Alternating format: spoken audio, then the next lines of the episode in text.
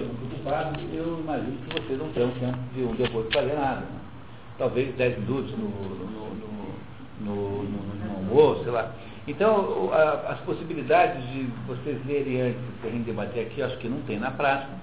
Então, o método que eu acho que, que dá para fazer alguma coisa é esse aqui mesmo, que nós vamos mais ou menos aqui cavucando, né? vamos fazendo essa arqueologia no texto tentando cada vez cavar mais fundo, né? eu sempre digo que a leitura, a diferença da leitura bem feita, da leitura apenas para passar o tempo, é que a leitura de passatempo é como um patinador no gelo, entendeu? Um sujeito do Holiday on Ice, patinando, patinando no gelo.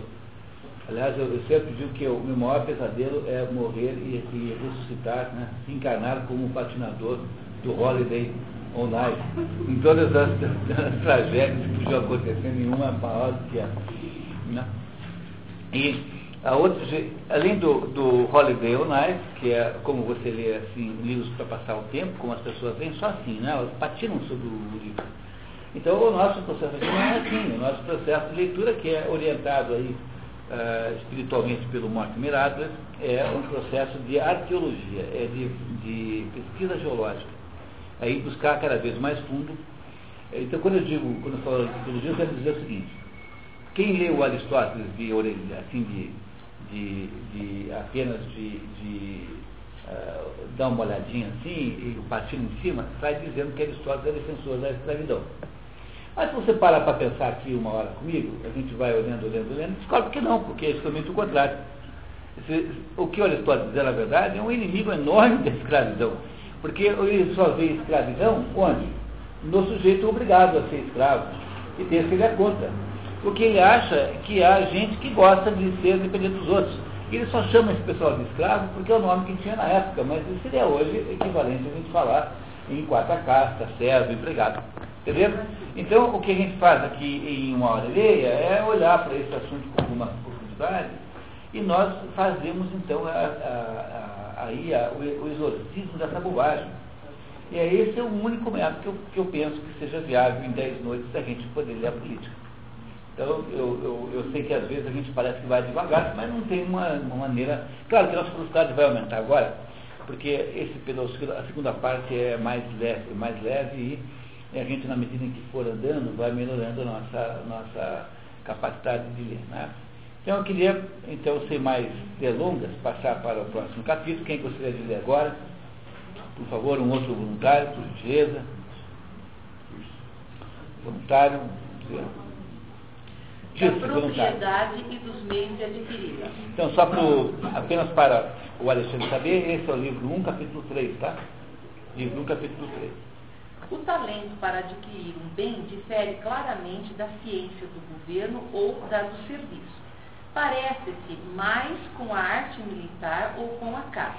É, para a gente só melhorar a tradução, né? O talento para você conseguir coisas que são necessárias para a vida é, é diferente da arte de governar e da arte do serviço, quer dizer, do, da economia doméstica. Ele está dizendo. Parece mais com a arte e com a caça. Então vamos lá. Ao expor a teoria, porém, seguiremos o plano que traçamos mais acima, em que o escravo só entra como coisa ou instrumento. A arte de, de adquirir bens. Vamos olhar a nota, nota 6, por favor. A arte de adquirir, de adquirir bens, não raro, é chamado de crematística. Para Aristóteles, ela se apresenta em formas. A primeira tem por objetivo as diversas coisas de que precisa a família. A segunda, a acumulação da moeda.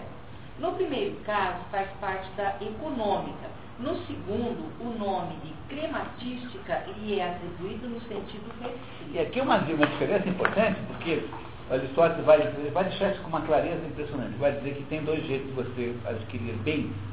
Uma é pelos processos naturais de sustentar a família. E a outra é quando você se mete em processo de especulação econômica. Ah, mas o que é interessante é que o que ele chama de econômica, embora o livro chamado Econômica não seja aceito como é, ele não é garantidamente é, mas há muitas dúvidas. Então, o que, o que ele chama de econômica é apenas a arte da manutenção da família. E ele não escreveu nenhum livro sobre teoria dos mercados, sobre o modo como o comércio funciona. É, é interessante isso, né? ele vai, ele, todo o resto da nossa conversa de hoje tem essa, esse viés econômico, ele vai nos a, a falar apenas sobre esse assunto, até o fim do nosso encontro de hoje, lá pela página 30, mais ou menos. Tá? Então vamos lá. A arte de adquirir bens será idêntica à ciência do governo doméstico? Faz parte dela ou será apenas um de seus meios? E, caso seja apenas um de seus meios, será como a arte de fazer lançadeiras serve a do, te, a do tecelão ou como a forja do bronze serve a arte do fundidor de estátua? Tu não sabe o que é uma lançadeira? Lançadeira é uma, uma máquina têxtil que faz o tecido. Tá? Até hoje são assim. É, claro que hoje elas são sofisticadas. Né? Pois não é o mesmo gênero de trabalho, já que uma dessas artes só fornece o instrumento e as outras só a matéria. Entendo por matéria aquilo que se faz a obra, como a lã para o fabricante de tecidos e o bronze para o fundidor de estátua. É claro que a arte de aprovisionar, de aprovisionar uma casa não é a mesma coisa que a arte de governar. A primeira só traz os meios, a segunda faz uso deles pois a que pertenceria o uso dos bens da casa, a não ser a ciência do governo doméstico? Então, o governo doméstico usa os bens que são aprovisionados para poder cumprir a sua missão. Então não é a mesma coisa, embora uma coisa seja ligada à outra. Está apenas fazendo essa distinção lógica, natural que há entre o você é, é, buscar a comida e governar uma casa, que não é exatamente a mesma coisa. Tá? Embora seja uma ligação entre essas duas coisas. Vai ficando claro mas uma faz parte da outra, ou é uma espécie, a, mas, mas uma faz parte da outra ou uma espécie à parte. Isso oferece dificuldade, pois, se para adquirir for preciso saber de onde vêm as riquezas e os bens de todos os gêneros, não podemos deixar de reconhecer um grande número de propriedades diferentes. Agora ele vai explicar onde é que estão as diferenças, tá? Por isso é que ele está falando nisso, tá? Vamos lá. A aquisição natural ou economia. É uma primeira questão dizer se a agricultura, que é apenas uma maneira de obter os alimentos necessários à vida, ou alguma outra indústria que também tenha os alimentos como objeto, pertencem à arte de enriquecer. É, enriquecer aqui, a tradução que deram nisso, é, só não leve muito assim no, no pé da, da, palavra, não é enriquecer no sentido de ficar rico no sentido moderno, ter um milhão de dólares no, na poupança, não é, não é isso é tornar-se próspero. Tá? Mais do que enriquecer é prosperidade. Prosperar significa ter os meios necessários à sua disposição. Poder ter arroz em casa, feijão, abrir a geladeira e ter alguma coisa que não seja cerveja. Mas aí é o conceito exato de prosperidade, né? Tá. Muito bem. Mais cerveja, menos iogurte. Tá. Aquelas coisas. Existe Existem várias espécies de alimentos e essa diversidade introduziu vários gêneros de vida, tanto entre os homens quanto entre os outros animais. Pois não se pode viver sem alimentos. Ora, é sua diversidade que torna dessemelhante o gênero de vida dos animais. Alguns dentre eles se reúnem em bandos, outros levam uma vida solitária conforme seja mais conveniente para obter alimentos. Uns são carnívoros, outros frugívoros e alguns comem de tudo. É, frugívoro é quem come frutas, mas os outros dois tradutores dizendo por herbívoro. Tanto o Cury quanto o Barnes. Na verdade, quando eu digo Barnes, nunca é o Barnes, porque ele é só o compilador. Cada, cada é, texto do Aristóteles ele é, ele é, traduzido por uma pessoa diferente. Sabe? Então é uma espécie de, de, assim, de grupo de trabalho. Então, todo mundo preferiu herbívoro a frugívoro, que herbívoro parece ser mais abrangente que eh, frugívoro. Vegetariano. Vegetariano, né? É, essa é a ideia. Tá? É diferente, por exemplo, existe esquerda vegetariana e existe esquerda herbívora, que é abundante. ah, é. Não, existem vegetarianos, por exemplo, que comem peixe. O meu professor de gravura, meu velho professor de gravura, Orlando da Silva, não come nenhum animal, exceto peixe, ele come com toda a satisfação e sem nenhum problema, porque ele acha que os peixes são em natureza entediante, então merecem ser comidos. então, então eu acho que essas são questões aí complicadas e, de certa maneira, bizantinas. A verdade é que parece que aqui o melhor modo seria ser herbívoro. Né? E os que comem de tudo são onívoros. né? onívoros, em português chama onívoros, que vem de omni, om, tudo, né? A natureza, portanto, dis, portanto, distinguiu seu gênero de vida conforme a espécie de alimentos e a facilidade que tem para obtê-los. Nem todos gostam do mesmo alimento. Tal agrada a alguns, outro aos demais. Eis porque os carnívoros ou frugívoros não têm o mesmo gênero de vida. Todas essas diferenças também se notaram na vida dos homens.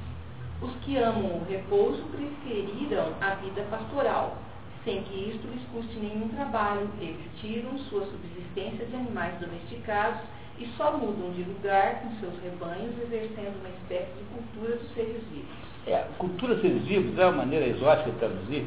É, é, um desses outros dois traduziu como fazenda móvel, que é muito mais é, adequado, né? Fazenda móvel. Então, o que é um pastor? É o sujeito que tem uma fazenda móvel. né? É, foi traduzido, acho que pelo, pelo tradutor americano, ou inglês, não né? inglês, um tradutor de inglês. Fazenda móvel é o que faz um condutor de rebanho, porque ele fica passeando pelo mato com as salgueiras, onde for, onde tiver a comida. Né? Entendeu? Os outros ficam parados e eles passeiam. Essa é a diferença. Outros vivem de suas presas, os caçadores de presas terrestres, os pescadores de presas aquáticas, aquática, esses à margem dos pântanos, das lagoas, dos rios e do mar. Aqueles nas planícies, nos bosques, onde habitam os pássaros e os animais selvagens. Aristóteles não deixa nunca de fazer a enumeração. É, lembra que eu falei para vocês que o Dadá Maravilha foi capaz de uma frase aristotélica? Então, o que é de aristotélico naquela frase do Dadá Maravilha? É que ele está dizendo assim, bom, depois de eu investigar todas as coisas que existem, descobri que apenas três param no ar. Os helicópteros, né, os beija-flores e o Dará Maravilha. Então é isso que faz o Aristóteles. Ele não perde a chance de an analisar as possibilidades sempre. Ele é sempre um descri descrevedor das, possi das possibilidades daquilo. E é essencialmente assim que você faz ciência. A ciência faz assim. Por exemplo, como consultor de empresas, quantas vezes na minha vida eu não fui é, tentar interferir a presidente numa certa situação. Uma, uma vez havia lá uma empresa que tinha feito tantos programas de qualidade que os programas davam trombada um com o outro, ninguém entendia mais nada. tudo era a maior confusão que vocês possam imaginar desse mundo. Então, para que serve um consultor? Para você chegar e dizer assim, bom, então vamos olhar para todos os programas aqui e ver. Tinha assim, alguma coisa de 50 iniciativas de qualidade diferentes com esse nome, né? Com todos esses processos, não sei o que, Kaizen, é, Just in Time, não sei nas quantas, senhor falando para não sei, benchmarking, é, tinha tudo quanto é coisa. Então vamos fazer o seguinte, vamos tentar ver se todas essas coisas aqui, elas pertencem, se elas têm semelhanças e dessemelhanças. Então você põe tudo aquilo na mesa e começa a organizar aquilo como se fosse um, um, um, um conjunto dessas pecinhas de quebra-cabeças, né, torturantes, enormes, e aí você aos pouquinhos vai descobrindo que aqueles, aqueles, todos aqueles indivíduos se dividem em três ou quatro famílias. Aí você começa a encapsular em três famílias. Aí você começa a descobrir que há redundância dentro da própria família. E você acaba esse negócio aí com um, quatro ou cinco é, programas-chave e dois ou três subprogramas. E aí acabou a conclusão. A primeira grande benefício é esse. Então, o que é isso? É agir aristotelicamente. Aristóteles age assim com os problemas. Entendeu? E você vai lá e olha como são e começa a perceber onde é que eles são iguais e onde é que são separados. Então, olha, tem gente que vive da caça aos animais e gente que vive da caça aos peixes. Por isso que ele fez isso, ele pegou todos os caçadores e já descobriu que há duas famílias. Mas as famílias dos caçadores aos peixes são subdividem-se em peixes do mar, peixes do rio, peixe da lagoa, peixe do riacho, peixe do, do, ali do passeio público, do lago do passeio público, peixe de tudo quanto é, né, de quanto é origem. E assim ele vai organizando tudo, vai entendendo tudo que está vendo. Método aristotélico, puro e simples. É isso que Aristóteles assim que ele trabalha fundamentalmente. Mas a maioria dos homens tira seu alimento do seio da terra e vive de seus frutos adoçados pela cultura. Numa palavra, existem tantos gêneros de vida quanto operações naturais para obter víveres, sem contar os que se adquire por troca ou compra. Vida pastoral, vida agrícola, vida aventureira, baseada nas capturas da caça ou da pesca, Todos esses são gêneros que se misturam e se combinam na maior parte dos povos conforme a necessidade, a fantasia ou o prazer, para suprir através de um a falta do outro, sendo tal povo pastor e salteador, tal outro agrícola e caçador, ou vivendo conforme a necessidade. O que é um povo salteador? É um povo ladrão. Né? Um povo que vive roubando os ingleses, basicamente.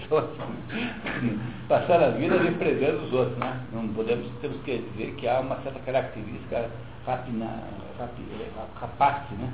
na cultura inglesa. Uma, na cultura da ilha, né? É uma ilha onde é uma ilha de piratas, é um covil de piratas, saiu roubando o mundo inteiro. Aí até transformaram um pirata num pirata estatal, que é a criação do corsário, com Sir Francis Drake Corsário é um pirata que o governo autorizou a ser pirata. Mas isso é, não tem nada a ver com o nosso assunto. O que eu queria dizer é que o que o Aristóteles está dizendo aqui, isso é muito importante notar, ele, o, o, o Aristóteles está descrevendo as maneiras naturais de você produzir a economia. Economia, lembrando sempre, que é no sentido aristotélico de prover a, o sustento da família. Então, como é que você provê o sustento da família? Por esses meios que ele está descrevendo aqui dando legitimidade até mesmo para o salteador. Está vendo? Ele está dizendo que até, embora seja moralmente condenável, é um modo de prover o centro da família. É o que faz os, os, os, os fora da lei. Né? Eles roubam para poder sustentar sua, os seus familiares. Né? Não é isso? Então ele está descrevendo quais são as maneiras naturais de você conseguir eh, produzir a economia, né? garantir a economia da família. Assim, a natureza proveu todos os animais, tanto no momento de sua geração, como quando atingiram a perfeição. É, a perfeição aqui, novamente, tradução esquisita, quando atingiram a maturidade.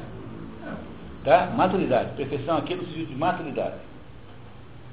Aqueles, por exemplo, que nascem de ovos, colocado, colocando sobre o próprio invólucro alimento suficiente até que nasçam, aqueles que pertencem à espécie vivípara, enchendo de leite os seios de sua mãe até a hora em que podem dispensá-lo. Porque já cresceram um pouquinho. Então agora também está dizendo que há os animais se dividem de dois jeitos. Um, aqueles que produzem larvas ou ovos, e aqueles que produzem seres já formados que vivem do leite da mãe. Entendeu o que ele está querendo a biologia? É claro que esse não é um livro sobre biologia, mas ele tem, naquela listagem que vocês receberam, vários livros em que ele fica falando isso de tudo quanto é bichinho. Não, mas tem os caracóis, são assim, são assados. Isso é, é, biologia, por ele estar criando a ciência da biologia, que não existia até então. Aristóteles está fazendo isso. Não esquecer nunca né, que ele não é médico, porque ele perdeu o pai muito cedo, mas ele deve ter tido uma pré-formação médica. Então, se alguma, se alguma profissão que parece muito, que poderia caracterizar melhor Aristóteles, é a de biólogo. Ele está o tempo todo olhando para as coisas como o pai dele deve ter mostrado nos, nos cadáveres ou nos doentes, né? provavelmente assim. Então, continuamos, por favor. Da mesma forma, a natureza proveu as suas necessidades. De... Já foi isso, né? As suas necessidades depois do nascimento. Foi para os animais em geral que ela fez nascerem as plantas, é aos homens que ela destina os próprios animais, os domesticados para o serviço e para a alimentação, os selvagens, pelo menos a maior parte, para a alimentação e para diversas utilidades, tais como vestuário e outros objetos que se tiram dele. A natureza nada fez de imperfeito, nem de inútil. Ela faz tudo para nós. Onde é que vocês ouviram a mesma história? No mito da criação cristã. Então, o, o, Deus produz tudo aquilo e fala assim, poxa, mas isso tudo eu vou fazer agora para. Estou sozinho, tem que ter alguém para dizer que isso é muito bonito. Quer dizer, a mesma ideia que é do cristianismo, de que Deus nos deu a natureza de presente, é a ideia que está aí dentro dessa ideia da história. Essa é uma ideia um pouco antipática no tempo moderno, porque no tempo moderno nós hoje fazemos uma divinização da natureza, que são essas coisas todas de Gaia, né? a, mãe, a mãe natureza, a mãe terra, cultos à mãe natureza, é, todas as vezes que você chama a natureza de mãe, você está, no mínimo, é, revelando uma certa tendência ao, ao, a um, a um é, panteísmo a ideia de que nós somos a, natureza da nossa mãe. Então, há no Machado de Assis, no, no livro As Memórias Póstumas das Culpas, uma cena maravilhosa em que o, o aparece lá no sonho para a personagem central uma, uma, uma natureza, né, que no caso vem com o nome de Pandora. Pandora era, era cunhada do Prometeu, é, mulher do irmão do Prometeu, que chamava-se Epimeteu. E esse Epimeteu foi, casou com a Pandora. E essa Pandora é mais ou menos a natureza, né? Então assim, ó, eu sou a Pandora, eu sou a natureza, mas também eu sou a vossa carrasca. Porque a natureza é ao mesmo tempo, é, digamos, a fonte da nossa é, sustentação, mas também ela nos mata. É que todas as graças são naturais, todos os, os fenômenos, os tsunamis, as a febre amarela A febre amarela, né, é, não fomos, ninguém inventou isso no laboratório, mas é completamente natural. Então, o que, o que Aristóteles está aqui dizendo é que a natureza tem que ter um propósito. Ele não sabe muito bem qual é, mas ele está aqui, no fundo, implicando que há um propósito de criação especificamente para o homem. Então, se você recebeu, se nós recebemos a natureza de, de presente de Deus, convém não estragá-la, né? Mas, ao mesmo tempo, não convém não botá-la no lugar do presenteador. O que nós fazemos hoje é uma tentativa de destruição das religiões tradicionais, nós precisamos canalizar a, digamos, a tendência religiosa dos seres humanos, botando um pseudo-deus no lugar. Esse pseudo-deus chama-se mãe natureza. Hoje a divinização da natureza, que é uma coisa que Aristóteles está dizendo para não fazer já nessa época, que claro que não está dizendo diretamente, mas é isso que está implicado nessa afirmação aqui. Na verdade, é um culto é, paranoico, um culto doentio é, a esse assunto, que tem, no fundo, implicações políticas muito grandes Vamos ver daí ao longo da, dos nossos dez dias, né, para nós não deixarmos de cumprir a nossa cota de hoje. Continuamos. A própria guerra é um meio natural de adquirir caça, de adquirir. A caça faz parte dela. Usa-se desse meio não apenas contra os animais, mas também contra os homens que, tendo nascido para obedecer, se recusam a fazer. Este tipo de guerra nada tem de injusto, sendo, por assim dizer, declaração da própria natureza. É, então, veja, é com base nesta ideia aqui que o, o, o Bush acha que pode derrubar o Saddam Hussein. Entenderam que é essa a argumentação? Dizer, a argumentação é de que há uma legitimidade moral nas guerras contra, digamos, regimes bárbaros, quaisquer que sejam eles é, que é também uma ideia que sustenta, de certo modo, o colonialismo. Aristóteles está dizendo que há uma normalidade nisso, que é uma naturalidade, isso dá uma legitimidade nisso. Como se isso fosse mais ou menos a regra do jogo. E isso é claro que é mais complexo que a gente pode debater aqui agora, só o que é importante vocês perceberem como ele raciocina. Tá? Então, há, há três maneiras de você entender um filósofo. A primeira maneira é você tentar descobrir quais são as consequências do seu raciocínio. Isso é bom, mas é um pouco escolar demais. Assim. A, segunda, a segunda maneira de você entender um filósofo é você descobrir como é o método. Isso que nós estamos fazendo aqui. No fundo, se nós passarmos a raciocinar como o Aristóteles, nós seremos aristotélicos. Então, no primeiro caso, a gente consegue falar sobre aquela filosofia. É mais ou menos o que um professor falaria na escola para os alunos. No segundo caso, a gente consegue se colocar no lugar daquele filósofo, raciocinando como se fosse ele. E o terceiro é você investigar como foi que o sujeito fez é, durante o seu processo de tentar chegar onde ele chegou. E, então, esses dois últimos é que nos interessam aqui. Então, o Aristóteles está tentando entender o que é que é natural nas coisas, porque ele já nos contou que não é possível raciocinar em termos de nada, sem você quebrar em pedaços e ver o que é essencial. Então, o que ele está dizendo aqui é que há, no processo de guerra, uma legitimidade que é conferida pela própria naturalidade dessa, dessa ação. O mundo sempre teve guerras, né? A ideia do pacifismo, um pacifismo militante, é de que toda guerra é errada. No entanto, a partir dessa visão que Aristóteles traz aqui, é preciso perguntar se, de fato, as guerras são completamente Pode ser que a guerra tenha alguma legitimidade em algum momento. Há um determinado na vida, da, na vida das pessoas que é possível você brigar com alguém. Não só entre países, mas você mesmo, às vezes, tem que brigar mesmo. E é por isso que está lá na Bíblia que agora está essa confusão, né? Porque tem lá em Marcos, se não me engano, uma afirmação de Jesus Cristo que diz assim, eu não vim para trazer a paz, eu vim para trazer a guerra. É, às vezes é preciso trazer a guerra mesmo e não a paz. às vezes é assim, porque existe aí alguma legitimidade, às vezes, né, circunstancialmente. É o caso do Irã agora, né? Se deixar os caras. Uh, o Papa andou falando que as armas nucleares caírem na mão dos terroristas, nós, nós, todos corremos um risco muito grande, né? Pois é. Como civilização. Então isso dá moral, os americanos provavelmente. E, é, então, então se quiserem isso, mas... usarão esse argumento moral para defender. Né? Agora, claro que a gente tem que discutir os casos particulares, né? É. Eu nem sei se esse é o caso, mas é, em princípio, em tese, é o que ele está dizendo aqui. Né? Conforme estabelece a disposição, é, é evidente que o governo, tanto o das famílias particulares como o do Estado, contém como parte integrante todas as maneiras naturais de adquirir as coisas necessárias ou úteis à vida. Ela deve encontrar sob suas mãos todas as coisas, ou seja, não, ou se não saber onde tomá-las. As verdadeiras riquezas são essas. Não é difícil determinar a quantidade necessária para o bem-estar. Na verdade é, né? Na verdade é muito difícil. Quanto que é suficiente cerveja? Quanto que é ah, um automóvel suficientemente bonito? Você vai ter um carro melhor do que o seu. Tá? Quanto que é suficiente em quantidade de ternos? Depois, depois de muito velho, eu descobri que as mulheres têm em média 70 pares de sapatos.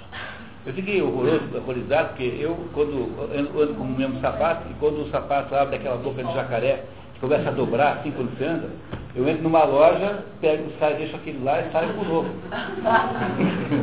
Só quando a boca de jacaré dobra quando você anda. Porque antes de dobrar eu não, eu não troco. Né? Mas então, para uma mulher média, quanto que é suficiente sapato? É irrespondível. Na, na, verdade, nesse ponto aqui, o Aristóteles não tem um bom tá ponto. na época. Mesmo na época dele, tinha, também, também tinha túnicas bonitas, sempre teve objetos de luxo, né? Então, a, a, a, resposta é que é muito difícil saber isso. Isso é medida é, pessoal. Né? É por isso que não dá para você estabelecer, por exemplo, políticas leis que regulem o consumo responsável. Porque é praticamente impossível saber quanto é suficiente. Entendeu? Tem, tem mulher que tem 60 sapatos e acha que tem pouco. Tá, chega e não tenho sapato, estou pelado com sapato. Não é? Ah, não tenho sapato nenhum, que desgraça, como é que eu vou trabalhar hoje? E isso é comum, comum em mulheres, isso é muito comum, quer dizer, para você comprar sapatos não há nenhum limite a não ser o limite pessoal.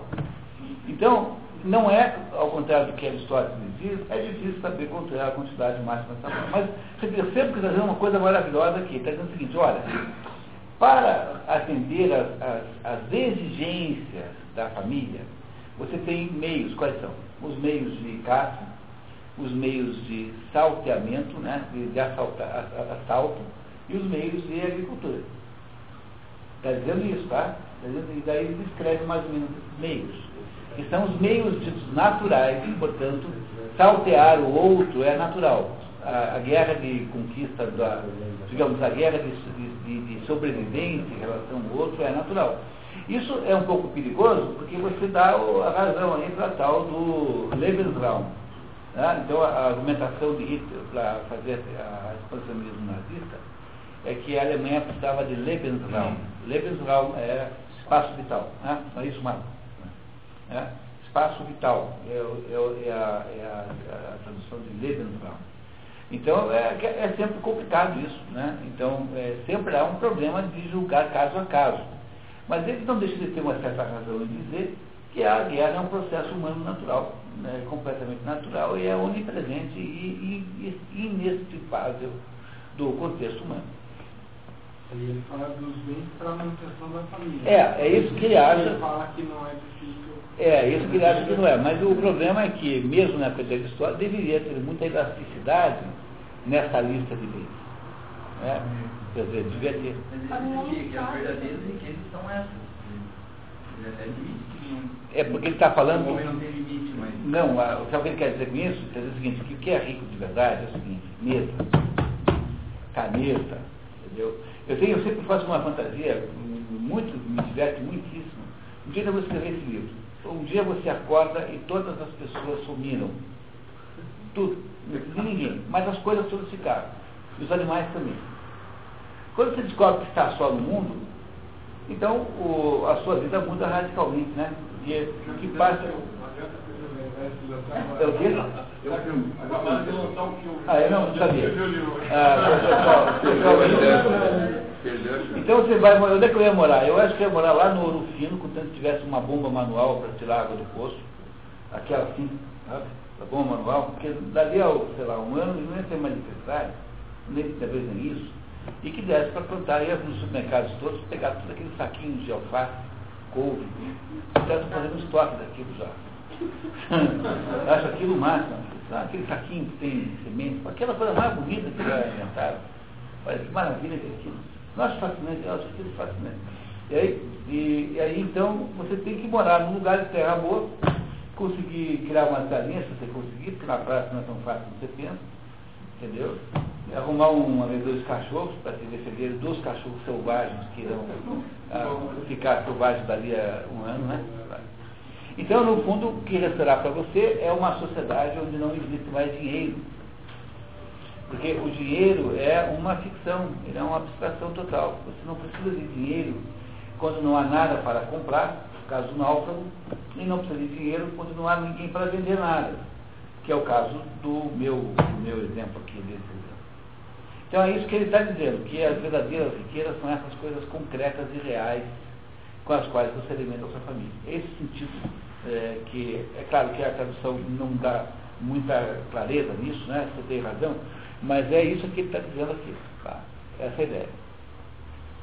Solon não se referia a elas quando dizia o homem quer acumular sem fim e sem medida. Solon é o legislador ateniense que faz a democracia ateniense, né? o legislador que produz a democracia ateniense. Está vendo? Que ele aqui está, ele sabe que é difícil de definir isso, então ele está dizendo que quando Solon diz que o homem não tem medida, e ele está dizendo, não, mas isso não está, não está falando disso que eu estou falando, está falando de uma outra coisa. E essa outra coisa que ele vai condenar, ele vai contar em seguida o que é. Que não é mais a economia, mas é a crematística. Então, a economia é apenas a arte de prover a família com os meios. A crematística é a arte do enriquecimento, é, pelo enriquecimento. E esse, essa enriquecimento é o que ele acha que Solon está falando. Tá? Então, continuamos, por favor. Exprimia-se então mais como poeta do que como filósofo, pois nesta, como em todas as coisas, existem limites. Em qualquer arte possível, nenhum gênero de instrumento é infinito em número ou em grandeza. Ora, quer nas casas particulares, quer nas lojas públicas, as riquezas naturais são apenas um acervo de instrumentos para sustentar a vida humana. E aqui, então, ele consegue resolver o dilema. Porque se por um lado os desejos humanos são absolutamente insaciáveis, nós, para que só ter 300 sapatos, eu posso ter 400? Tá? Por outro lado, os sapatos são exíguos, são finitos. Então, como os sapatos são finitos, existe uma coisa maravilhosa que é a mais bela é, dos fenômenos econômicos, que se chama sistema de preços. Como há uma espécie de escassez em todas as coisas, o que, que faz o sistema de preços? Ele conta para você que determinada coisa ficou mais escassa do que antes. Então, o que os preços revelam é apenas a escassez relativa e não o mérito ou o conteúdo daquilo que você compra. Né? Então, veja, um, um, um espetalhão que consegue é, operar na bolsa com grande sucesso ganha muito mais do que uma moça que cuida, por exemplo, uma enfermeira que cuida de crianças com paralisia cerebral. E qual é o trabalho mais meritório? É dela, mas ela vai ganhar uma fração mínima do que ganha o outro. Porque o sistema de preços não está revelando o mérito das coisas, está revelando apenas a escassez relativa. Então, o que acontece? Apesar dos desejos humanos serem completamente saciados, o sistema econômico é limitado. Então, o que faz o de preços é contar para você que determinada coisa agora ficou mais escassa e aí então diminui a demanda por ela. É por essa razão que é impossível haver no mundo uma crise de água, por exemplo. Porque a crise de água é impossível, porque o sistema de preços, quando o sistema de preços indicar que um barril de água custa 100 dólares, não precisa nem ser isso. Veja, a, a vende uma tonelada de água por, por um dólar. Uma tonelada de água tratada por um dólar. Quando uma tonelada de água tratada custar 10 dólares, toda a água do planeta ficou economicamente viável. Porque não há escassez de água nenhuma. O que há é uma confusão, que se faz de modo geral, entre disponibilidade econômica e disponibilidade de estoque. Por exemplo, quando você fala em estoque de petróleo, o conceito de estoque de petróleo não é um conceito é, físico, é um conceito econômico. Com o petróleo a 100 dólares, os estoques de petróleo duplicaram, duplicaram. Porque o problema do, do petróleo a 15 dólares é que o petróleo que custa 14,99 para produzir já é, não é mais estoque. Você tirou da conta, porque um petróleo que custa mais caro para fabricar do que para faturar, não é mais reserva de petróleo. Então, o conceito de reserva de petróleo, de água, é meramente. Você vai no McDonald's, sei lá o papel que diz. Ah, de toda a água que existe no, no mundo, apenas 1% pode ser, está disponível. Bom, está disponível nos atuais preços. Você, qual é o problema de você dessalinizar a água do mar? É custo, você tem que é, usar energia para fazer isso. Mas o, o barril de água custa muito mais, o que aconteceu? os bilhões de dólares aí do mundo especulativo vão encontrar meios de fazer mais barato, quer dizer. Chance de ter crise de água no mundo é absolutamente igual a zero. E, é, e por que, que as pessoas temem isso? Porque elas se deixam engambelar pela conversa ambientalista e porque elas não pensam dois minutos para raciocinar. Então, então o, o Aristóteles está dizendo assim, olha, se por um lado o, o consumo humano, é, ele não aceita que o consumo humano seja ilimitado, não porque ele acredite que as pessoas, está vendo que acabou de dizer isso possam se autolimitar, mas porque ele acha que a disponibilidade física é limitada. E é, é assim mesmo que funciona. Então, o maior de todos os métodos de, de, de sustentabilidade chama-se sistema de preços. Porque é isso que ele é. Ele é uma maneira de dizer para você assim, ó oh, pessoal, cuida aí porque agora ficou mais raro, então diminui o consumo daquilo. Não tem outro método melhor tem um gráfico da Shell que mostra esse, esse tipo de combustível. Quando o petróleo era inviável, para agora é viável. É, é assim mesmo. Quer dizer, como esse preço tem dólares, nós devemos ter petróleo no mundo para 100 anos. Mais 100 anos. E aí o outro vai ser mais viável. Compreendendo como, isso é complicado? Por para o bem da humanidade, no sentido de diminuir o consumo de petróleo e incentivar outras energias, o menor negócio do mundo é que o petróleo custasse pouco que o preço fosse baixo, é, né, porque aí você faria o contrário do que aparece. Porque haveria uma rápida, a preços baixos no barril, haveria uma rápida escassez. Porque como o petróleo americano é todo inviável, você tem que tirar do meio da terra, então é complicado. Entendeu? Então onde é que ia ter petróleo? Ele diminui muito a oferta de petróleo. Mas nós estamos dizendo de qualquer forma o seguinte, a crise de água não haverá, mas crise de água barata não, mas é que é apenas circunstancial. Por quê? Porque você é, começou a subir o preço da água. Cada dólar que sobe o barril, se a água fosse vendida a barril, né, vai viabilizando alguma, alguma água que era muito cara. Bom, aí de repente você subiu, subiu, subiu. Aí houve um grande aumento de oferta. E esse aumento de oferta diminuiu o preço da água, porque aí funciona a oferta e procura. Então, o processo econômico é sempre assim. Se você for olhar para a história de qualquer bem econômico que há no mundo, você vai ver que a história de todos os bens econômicos são assim. O telefone custava 20 dólares para ligar de Nova York para Boston e hoje custa centavos.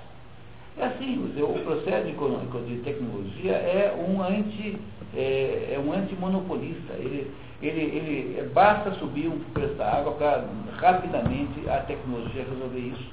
Não é possível você conceber que um planeta com três quadros de superfície cheia de água e a água do mar tem que efeito? É salgado só. É, tem algum segredo em fazer, é, tirar o salgado? Nenhum. É a fabricação de cachaça. Você tem que destilar. Pô, mas por que, que isso não faz? Porque é caro.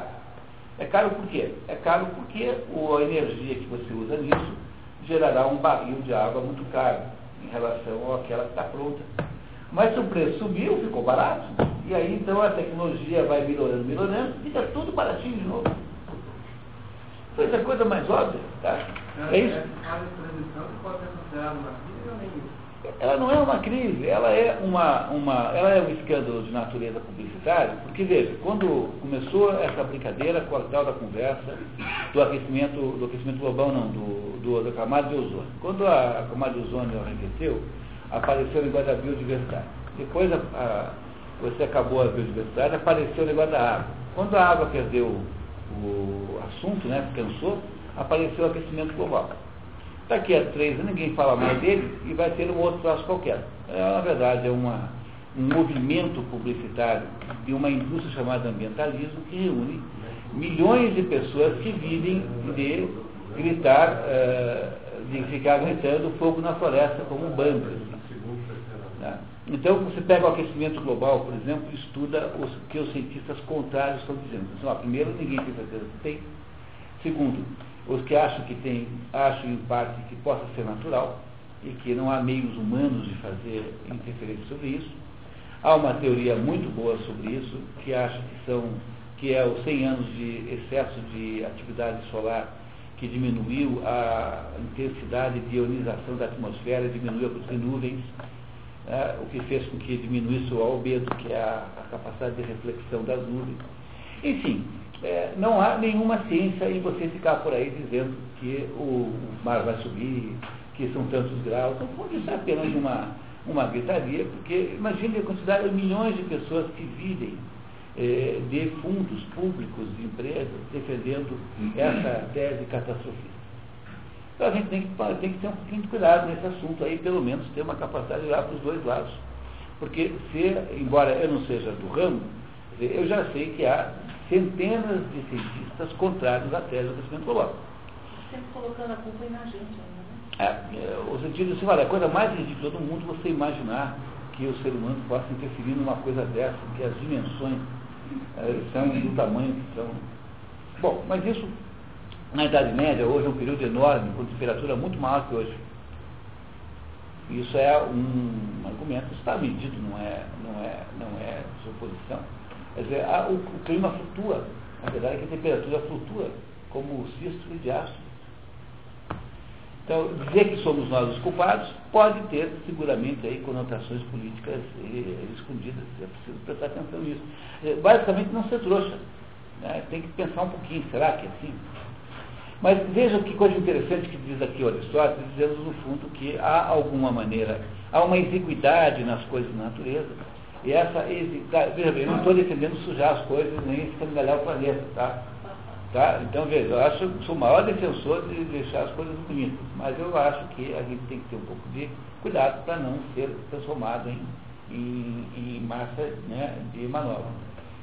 Então, aqui o que ele está dizendo é que se alguma coisa limitará, é a limitação da própria oferta da natureza, porque ele até agora só falou daquilo que você mencionou, quer dizer, as verdadeiras riquezas.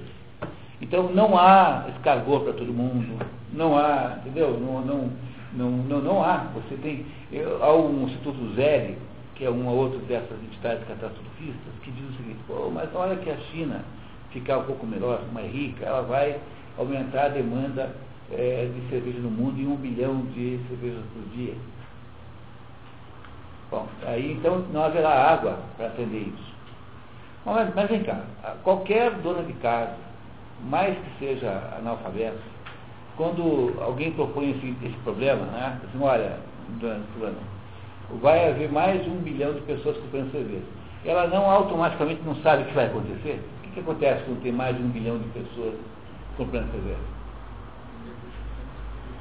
A cerveja sobe de preço até que aquele um bilhão mais pobre caia fora do mercado consumidor. Pô, mas essa é a coisa mais óbvia do mundo.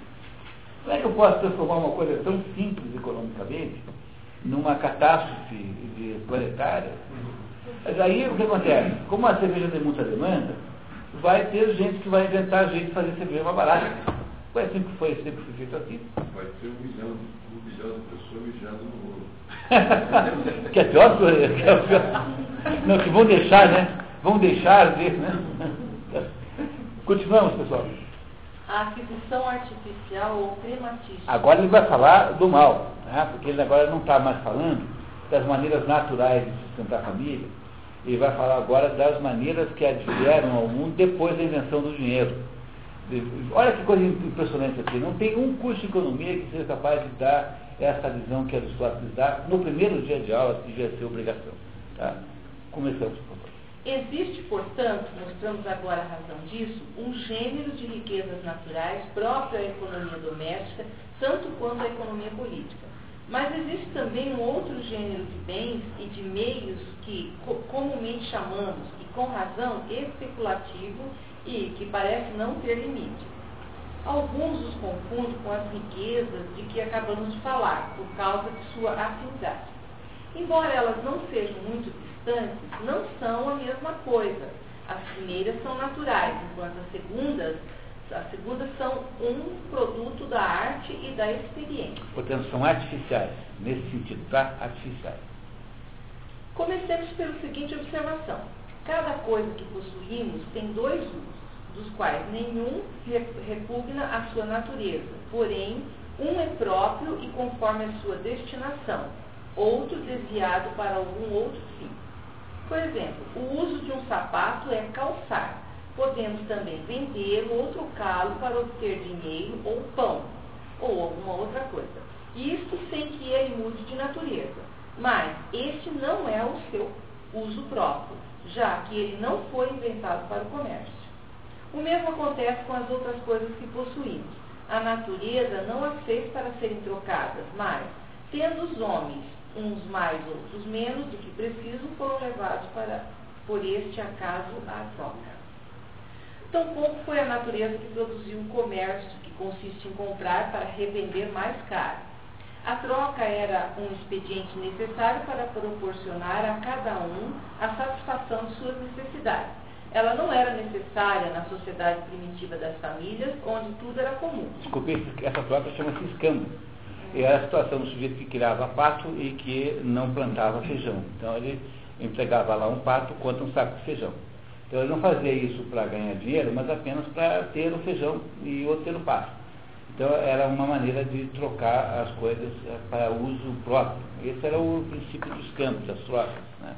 Nisso, no entanto, gerou uma série de enormes distorções que hoje são normalidade. Né? Ele vai explicar. Pois é, vou uma parada aqui. Quando, ele, quando eu me surpreendi com essa frase, né? ela não era necessária na sociedade primitiva da família, tudo era comum. Mas isso aqui não é verdade. Aqui, inclusive, soa um Engels da vida, né? dizer que no princípio tudo era de todos. Até que alguém inventou a propriedade, daí começou a história do mundo. A pessoa não está meio fora de eixo, porque a gente sabe que tudo aquilo que é um exemplo do próprio lado sala. Né? Assim, por exemplo, a mulher era abundante. Então, a, mulher era de todos. Ninguém era proprietário da mulher. Mas o cavalo tinha poucos cavalos. Então aí, ali já dava problema. O mais forte ficava com o cavalo, o mais fraco ficava o cavalo. Era um, um exemplo clássico dele. Né? Tem até um. Ele ilustrava isso com uma, uma, uma frase de um filme aqui, pequeno, pequeno Grande Homem, né? que o índio chega e diz assim, eu tenho duas mulheres e quatro cavalos. Eu assim, ah, pois é, eu tenho quatro mulheres e dois cavalos. E a gente fica sem saber quem que está na. Quem tem que é mais. quem está na melhor situação. Né? É, quer dizer, alguém está aqui sugerindo que ele possa ter uma, uma, uma impressão, assim, digamos, em, em socializante, né? É. Porque nós não sabemos de verdade o que é que o Aristóteles chama de sociedade primitiva. Então, é, é muito difícil dizer isso. A verdade é que toda vez que o Platão propõe qualquer espécie de comunização das coisas, ele pula correndo e agarra no pescoço do Platão. Então, ele não é, na prática, defensor de nenhuma é, teoria socializante, não é mesmo. Tá? Tanto é que ele se revela, tem aí no apêndice do livro, em que ele faz a crítica da República do Platão, que esse, essa, esse compilador transformou em anexo, que no, nos outros livros está como um capítulo normal. Então você verá que ele acha que é absolutamente impossível é, qualquer espécie de socialismo, pelas razões que você acabou de dizer. É, que a exiguidade gera a necessidade da propriedade. Mas o que ele está aqui dizendo, ele diz isso, tá? Então, o, o, que ele quer dizer aqui, nós não sabemos exatamente, porque nós não sabemos a que sociedade primitiva ele está se referindo. Tá? Então, é, vai ficar um pouco, um pouco misterioso o sentido verdadeiro disso, Apesar de que vale a pena, eu vou tentar dar uma, uma olhadinha nas minhas outras fontes, de repente a gente descobre alguma dica aí. Tá?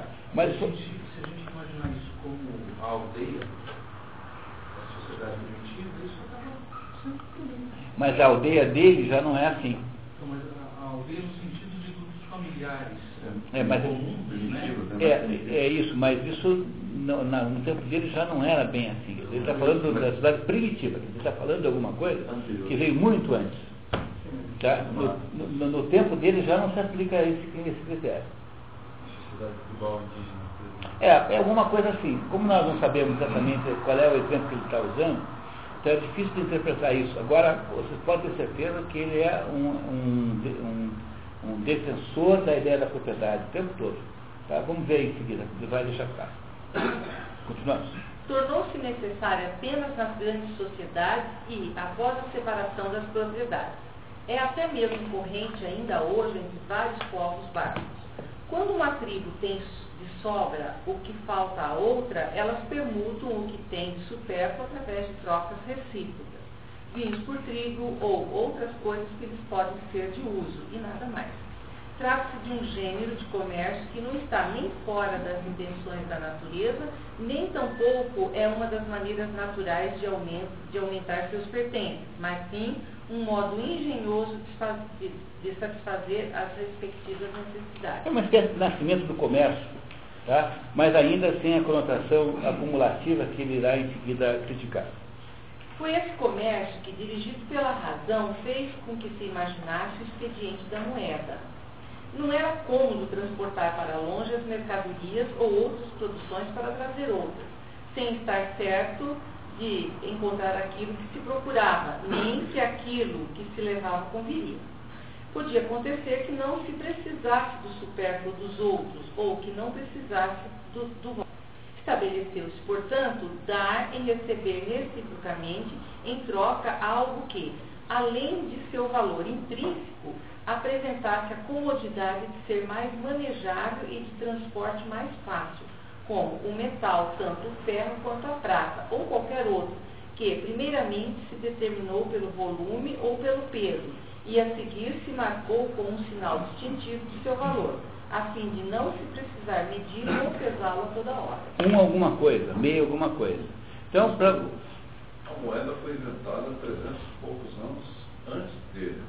Na Lídia, os gregos pegaram essa, essa expertise da, da, da moeda e do varejo também, os gregos que inventaram o varejo. E eles estão entendendo, ele está, na verdade, escrevendo por que, que se inventou isso. Porque eu tenho um porquinho, mas eu não sei se naquele dia alguém quer um porquinho. Então eu levo uma moeda, mas a moeda tem que ter um valor intrínseco. Então a moeda tem que ter alguma base de escassez ela própria. Então ela é feita de metais preciosos. Como não dá para ficar o tempo todo pesando para saber se tem de fato 5 gramas ou uma onça, que for, você escreve em cima que tem uma onça. Então aí fica que eles inventaram uma moeda que foi uma maneira de facilitar as trocas. É isso que ele está dizendo. Tá? Agora, percebam que ele vai dizer em seguida que é de uma importância extraordinária. Tendo a moeda inventada, portanto, para as necessidades de comércio, originou-se dela uma nova maneira de comerciar e adquirir. A princípio era bastante simples, depois, com o tempo, passou a ser mais refinada, quando se soube de onde e de que maneira se podia tirar dela o maior lucro possível. É este lucro pecuniário que ela postula, ela só se ocupa em procurar de onde vem mais dinheiro. É a mãe das grandes fortunas. De fato, comumente se faz consistir a riqueza na grande quantidade de dinheiro. Então, quando você inventou, quando você inventou a moeda, a riqueza que era essencialmente uma capacidade de obter naturalmente o sustento da família, mesmo com os exageros que houvesse, passou a ser eh, considerada a detenção né, de quantidades de moedas. Então você não tinha mais a riqueza do, do, do, do, do carneiro, a riqueza do, da uva, você agora tem dinheiro. E é isso que fez a, essa perversão que aconteceu na medida em que a moeda foi inventada como uma maneira de troca e que tomou uma espécie de. virou um autônomo, assim como o golem, que vira um ser que não tem mais, não é mais controlável por ninguém, como um, um monstro do Dr. Frankenstein, né? alguma coisa assim. É isso que ele está querendo nos ensinar aqui. Ver? Olha só como Você você. quer dizer que dinheiro faz dinheiro? É, isso mesmo. E ele acha que isso é profundamente imoral. Porque ele acha que a, a riqueza que nasce da própria riqueza, que é a própria maneira como você fala a moeda em grego, é uma distorção da função de facilitação das trocas da moeda e é uma maneira ilegítima de buscar enriquecimento. Quer ver? Vamos ver como é que ele explica isso. No entanto, o dinheiro é somente uma ficção e todo o seu valor é o que a lei lhe dá. Mudando a opinião dos que fazem uso dele, não terá mais nenhuma utilidade e não proporcionará mais a menor das coisas necessárias da vida. Basta que o Lula aí decrete que o real não vale mais nada. O nosso dinheiro, porque no tempo dele ainda o dinheiro era baseado na, na, no, na, no metal. O nosso dinheiro, então, é absolutamente ficcional. Porque a única coisa que garante a existência do poder de compra do nosso dinheiro é o fato de que alguém diz que ele vale, que é o Estado. Não é isso? Então está dizendo isso, que o, o, valor do dinheiro é meramente fictício, ele não tem valor real, verdadeiro, né? é apenas uma ficção. É, é, veja, eu acho, por exemplo, que a possibilidade dos americanos sustentarem o valor do dólar aqui para frente vai ser fazendo guerra. Porque no contexto de mundo bélico, aquele, aquele, aquele país né, que parece vai ser sempre o vencedor, ele tem mais valor né, monetário. Né? É uma possibilidade concreta, né? Porque o dólar não para cair. Como é que você sobe o dólar? Você vai ter que fazer alguma coisa para eh, gerar valor político na moeda. É, porque apenas a promessa americana, está cada vez, na medida que se desvaloriza, desvaloriza, ele é cada vez mais papel pintado. Entenderam? Ah, isso. Quer ver? Ele vai explicar, continua explicando brilhantemente. Mesmo se tiver uma enorme quantidade de dinheiro, não se encontrarão, por meio dele, os mais indispensáveis alimentos. Por exemplo, numa ilha, deserto, o que, que serve isso? Ora, é absurdo chamar riqueza um metal cuja abundância não impede de se morrer de fome. Prova disso é o Midas da fábula, a quem o céu, para puni-lo de sua incansável avareza, concedera o dom de transformar em ouro tudo que, o que tocasse. As pessoas sensatas, portanto, colocam em outra parte as riquezas e preferem, e nisso estão certas, outro gênero de aquisição. As verdadeiras riquezas são as da natureza, apenas elas são objetos da ciência econômica. Entenderam? O, o objeto da ciência do dinheiro não é da economia. É, Aristóteles propõe, portanto, uma ciência econômica que lide apenas com as transformações da natureza. Mas todos os processos monetários, na opinião dele, não deveriam permanecer, pertencer à economia, deveriam pertencer a uma outra ciência qualquer, né, que podia ser crematística, por exemplo, especulatística, sei lá, alguma coisa assim. É, ele faz a distinção perfeita entre o que é verdadeiramente valioso e o que não é. Pois não. Tá, ele chama isso de verdadeira riqueza. É. Mas, tá, o dinheiro não é verdadeira riqueza, mas qualquer outra coisa que a pessoa tenha também é baseada na lei. É uma coisa perfeita. É porque a banana que você come não, não é uma lei que, que, que se sustenta. Então, o alimento me parece a única é, mas é, mas é, é coisa que consegue consumir. Não, mas você quando você derruba uma árvore e faz uma cama, e você faz uma casa, também isso é real, concreto, não tem direito. Casa, alguma lei que diz que a casa é sua. Bom, claro, mas a mesma lei que alguém. Em muitas maneiras você pode defender aquilo com inocência. Agora o problema é que o dinheiro em si não tem nenhum valor intrínseco. Porque numa casa, quer dizer, é uma coisa que tem valor e que, que estão querendo tirar de você. E é melhor que alguém diga que é seu. Mas o, o, dinheiro não, porque o dinheiro é apenas uma. O que, sabe o que é o dinheiro? É, na verdade? O dinheiro é uma espécie de cupom de relacionamento.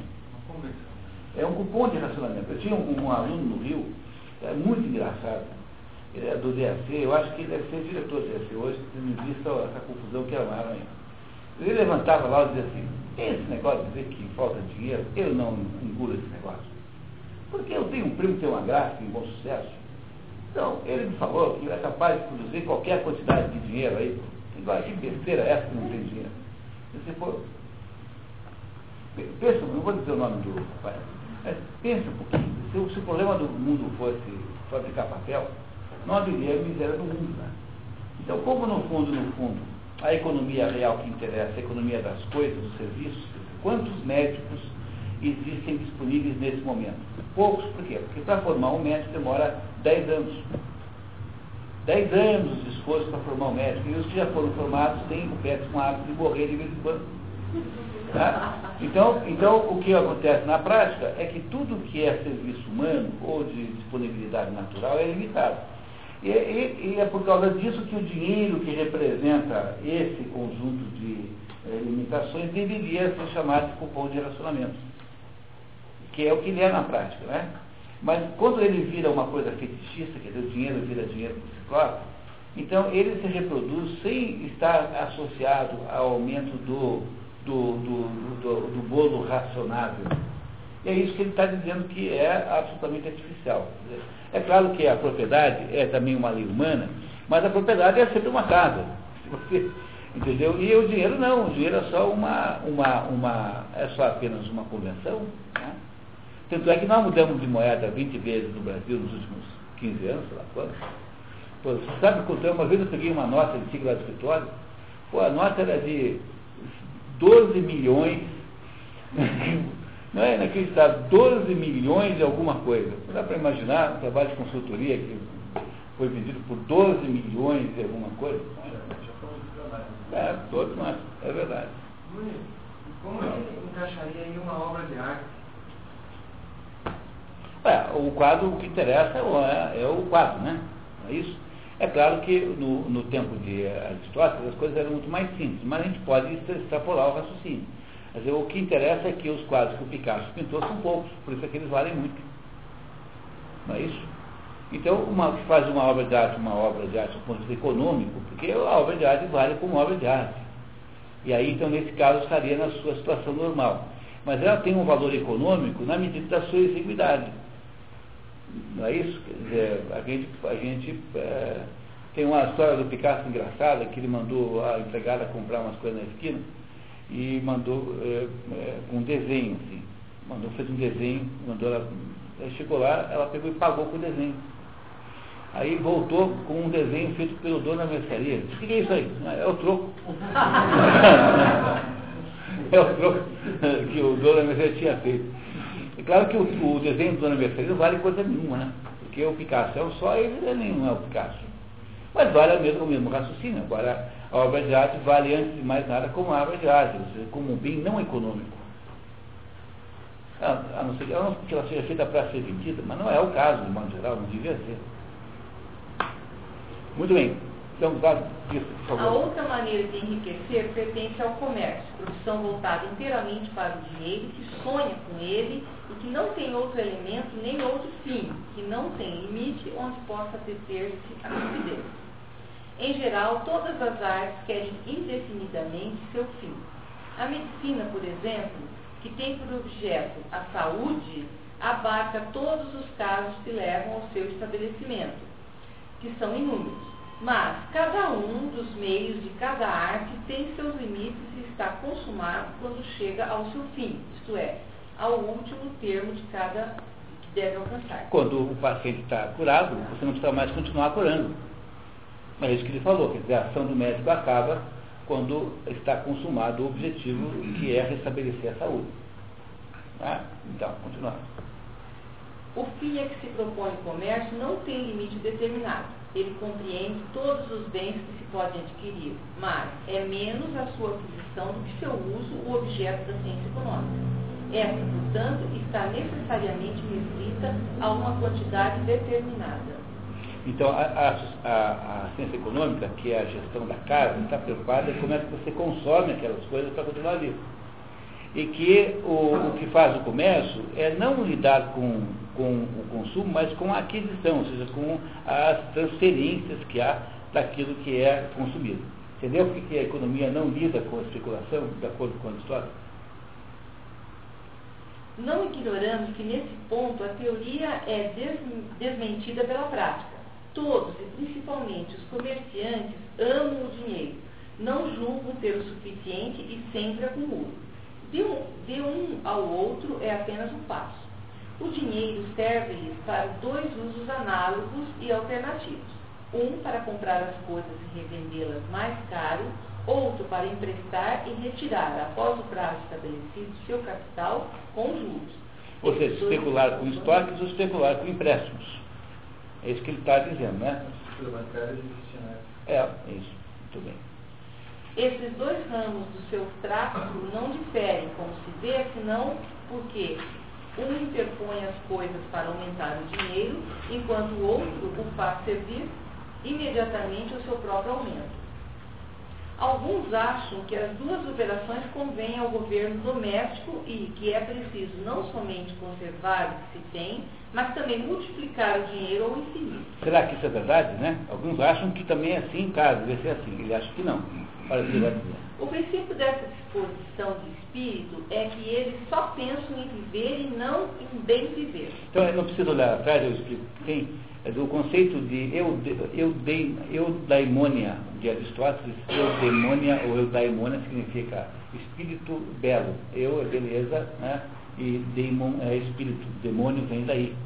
É que o, a, a, no fundo, eudemônia significa felicidade. A felicidade humana só é atingida quando o homem é, é, realiza-se ontologicamente. E realizar-se ontologicamente não é ficar rico, mas é perceber o, a natureza do mundo, ou seja, no fundo é tomar consciência do mundo. É por isso que para Aristóteles eh, não é possível compreender como objeto humano apenas a acumulação de bens, porque isso não é uma coisa humana na sua concepção. Que onde ele explica isso é na Ética Nicômano, que é o livro de ética que vem antes desse. Então ele não consegue conceber o homem como tendo por objetivo acumular coisas materiais. No que ele, de certo modo, também é predecessor do cristianismo, que acha exatamente a mesma coisa. Ah, continuamos disso, por favor. É que eles só pensam em viver e não em, em bem viver. Paixão que não tem limite e não refreia de modo algum a escolha dos meios. É, bem viver é atingir a, a eu, eudemônia, tá? Eudemônia, que é a felicidade pela sua realização ontológica. Aqueles mesmos que desejam bem viver não deixam de procurar também os prazeres da vida animal e, como isso depende das faculdades pecuniárias, põe, tudo seu, põe todo o seu zelo em obtê-los. Este é o princípio de uma outra espécie de tráfico cujos recursos só foram imaginados para o luxo. Aqueles que, que considerações particulares impedem de correr atrás da fortuna através do comércio tentam consegui-la por outros meios, às vezes até pelos mais, pelo mais monstruoso abuso de suas qualidades superiores e de suas faculdades.